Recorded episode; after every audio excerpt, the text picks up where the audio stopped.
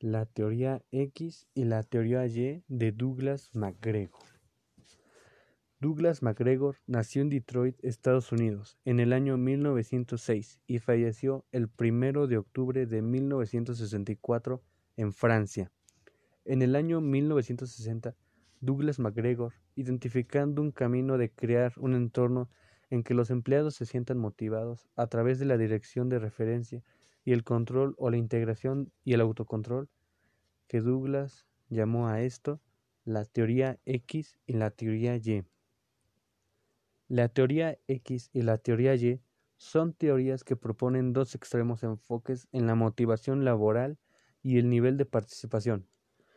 Como pequeño dato, para darnos una idea de la teoría X, se consigue a base de controles y castigos, y la teoría Y sobrevalora el esfuerzo y el compromiso como motivadores.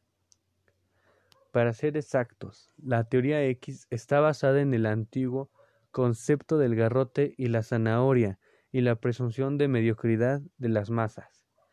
En la teoría de la administración está relacionado con la forma en la que el administrador maneja procesos de liderazgo, motivación y toma de decisiones.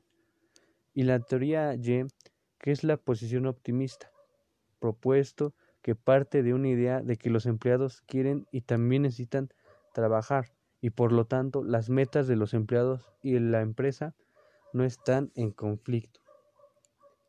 Gracias por su atención. Al mando con Ángel Gustavo Luz Abreu.